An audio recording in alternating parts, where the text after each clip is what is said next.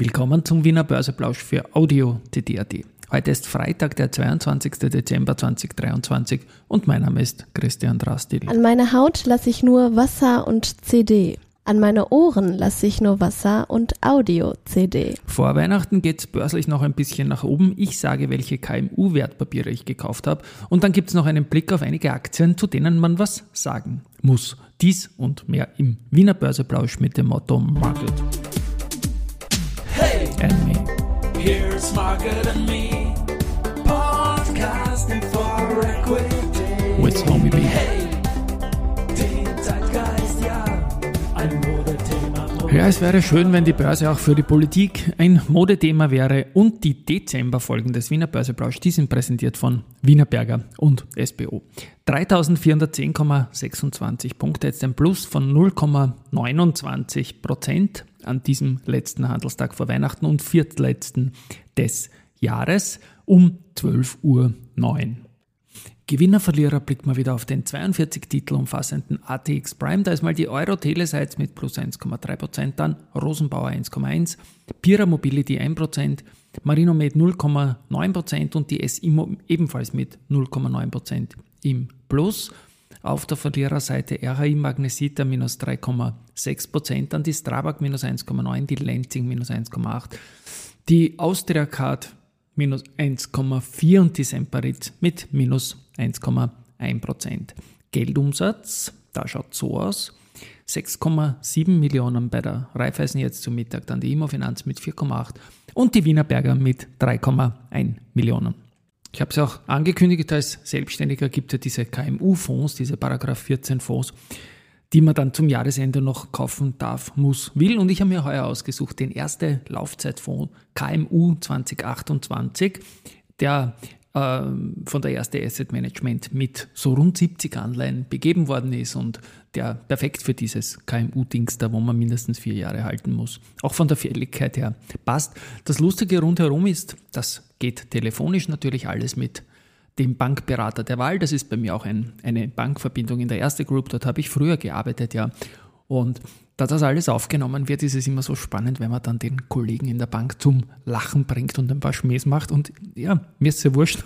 Und er ist ja fachlich gut, deswegen kann nichts passieren. Aber Namen nennen wir auch keine. Macht immer wieder Spaß, diese On-Tapes irgendwie. Ist so ein Mini-Podcast, der nicht ausgestrahlt wird. Wer weiß, wer sich das dann in der Bank anhört.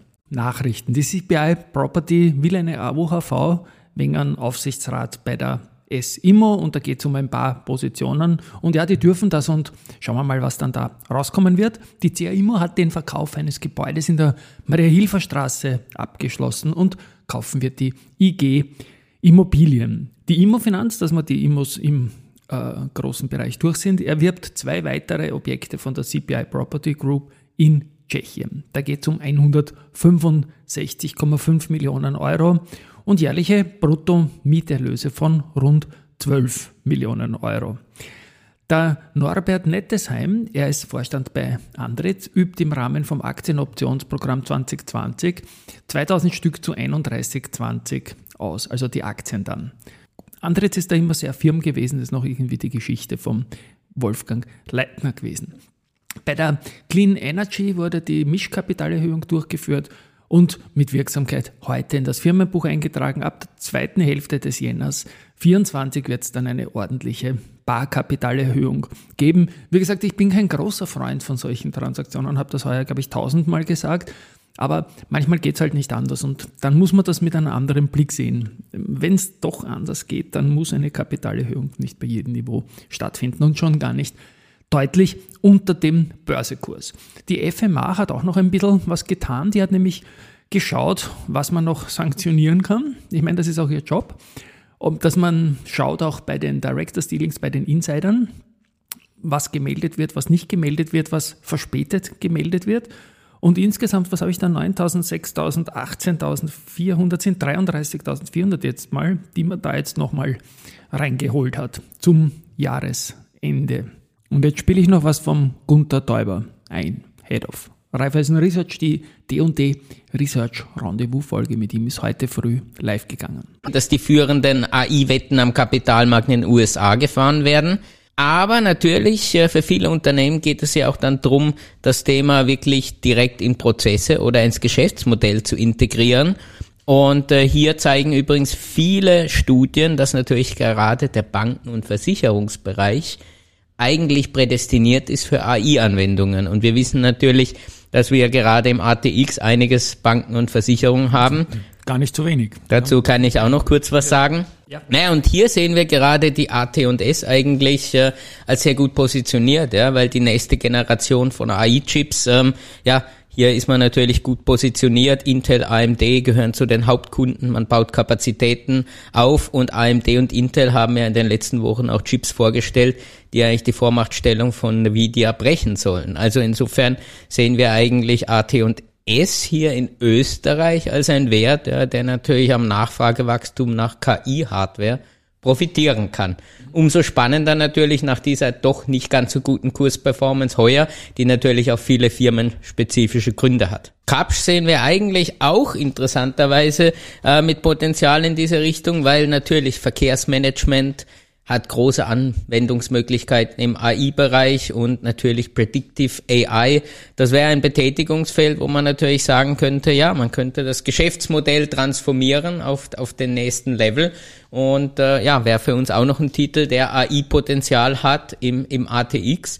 Und ansonsten natürlich äh, die Finanzdienstleister. Wir im Haus haben natürlich einige Use Cases am Start, ja, haben natürlich vor allem im Finanzbereich durch die ganzen äh, Sanktionsthemen natürlich auch Geldwäsche in den letzten Jahren extrem investiert in AI-basierte Prozesse. Wir sind in der RBI, Unica, solche Use Cases am Start. Die erste Bank experimentiert, wie du gesehen hast, auch mit dem Thema rum. Und ja, der Finanzsektor ist, glaube ich, prädestiniert, hier äh, einiges umzusetzen. Und übrigens auch im Research haben wir einige Piloten laufen mit Generative AI-Anwendungen, die natürlich Time to Market reduzieren sollten. Oder ein Research-Assistent, äh, der uns in Zukunft AI-mäßig versorgt, ist auch etwas, was wir mittelfristig in der Pipeline haben. Euer Haus hat ja in dieser Woche für mega Aufmerksamkeit gesorgt und was mich ja so freut, weil in Wahrheit schauen wir auf den Sekundärmarkt, dass die beteiligten Player aus dem ATX und ATX Prime, die RBI und die Strabag auch deutlich gestiegen sind. Diese Transaktion, die uns jetzt in den vergangenen Tagen so positiv beschäftigt hat, wie ordnest du die ein? Also moralisch mag vielleicht der ein oder andere Beobachter die Transaktion kritisch sehen oder vielleicht sogar auch dem Geiste der Sanktionen nicht entsprechend. Wobei wir natürlich sagen müssen, die Transaktion ist eigentlich einzuordnen in den Themenkreis ein rationaler Abbau der Wirtschaftsverflechtungen mit Russland ist noch möglich. Wir haben auch bei nicht börsegelisteten Firmen in den letzten Monaten ein gewisses Potenzial gesehen, dass mit dem Kreml sozusagen Einigungen möglich sind oder mit Russland. Und hier müssen wir auch sagen, auch die Amerikaner sind immer sehr, sehr, sehr gut, auch in Sanktionsregimen ihre wirtschaftlichen Eigeninteressen zu wahren. Und insofern sollten wir uns natürlich hier in Österreich jetzt auch nicht ganz äh, verstecken, dass wir natürlich in dieser geopolitischen Situation auch auf solche Themen schauen. Und natürlich durch diese Transaktion wird die Überkapitalisierung der RBI lokal vor Ort natürlich deutlich zurückgefahren, ohne dass dem russischen Staat jetzt irgendwie direkt Geld zufließt oder ähnliches.